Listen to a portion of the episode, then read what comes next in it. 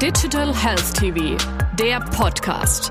Alles rund um die Digitalisierung im deutschen Gesundheitswesen. Ulrich Hornstein, Geschäftsführer Kreiskliniken Mühldorf. Herzlich willkommen, Herr Hornstein. Grüß Gott. Welchen Stellenwert haben die unterschiedlichen Leistungserbringer im Rahmen der Digitalisierung?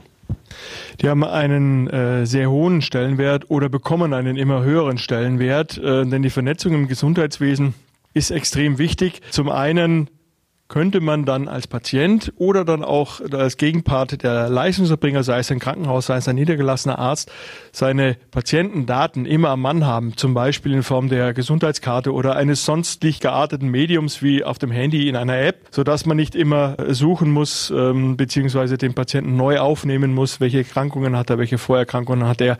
Und insofern kann man das dann aus dieser Datei oder aus der Karte eben ablesen. Und insofern wird da das Gesundheitswesen deutlich enger zusammen zusammenrücken. Wie weit sind in diesem Zusammenhang Ihre Aktivitäten vorangeschritten? Wir befinden uns hier noch im Anfangsstadium natürlich, weil wir selbst noch keine so stabile digitale Infrastruktur im Hause haben, ähm, die es uns erlaubt, die Gesundheitsanbieter extern anzubieten. Wir sind aber dabei, jetzt hier schon Projekte umzusetzen, die es uns erlauben, über Apps oder über sonstig geartete Medien Patientendaten in unser System zu integrieren.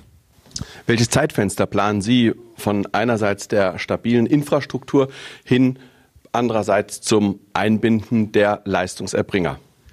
Da man beim Einbinden der Leistungserbringer natürlich auf externe zurückgreifen muss und die jetzt nicht wirklich im Griff hat, sondern erst überzeugen muss, sich auch auf diesen Weg zu begeben, glaube ich, ähm, sind zehn Jahre jetzt nicht so hochgegriffen. Wir selber sind, denke ich, Ende 2021 mit Sicherheit 85 bis 90 Prozent digitalisiert. Und dann können wir uns auf den Weg machen, mit den anderen Gesundheitsanbietern in der Region über diese Themen zu sprechen und sie anzubinden.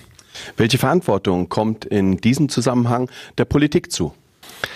Die Politik muss die Rahmenbedingungen schaffen, zum einen finanziell und zum anderen auch beim Thema Datenschutz. Das sind die beiden Probleme, die uns immer wieder beim Thema Digitalisierung auf die Füße fallen. Zum einen die Finanzierung, weil das das System nicht hergibt. Also das System der Gesundheitsfinanzierung gibt äh, das Thema Digitalisierung noch nicht her.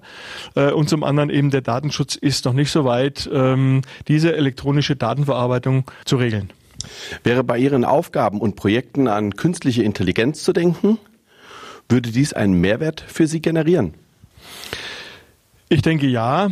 Man muss aber trotzdem jetzt nicht daran glauben, dass das die Leistungserbringer im Gesundheitswesen ersetzen könnte, sondern es kann immer nur ein Add-on sein.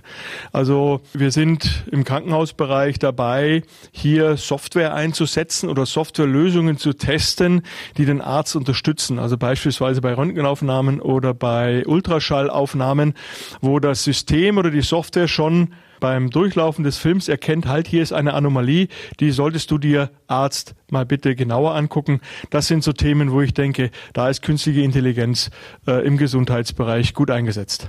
Herr Hornstein, vielen herzlichen Dank. Danke auch.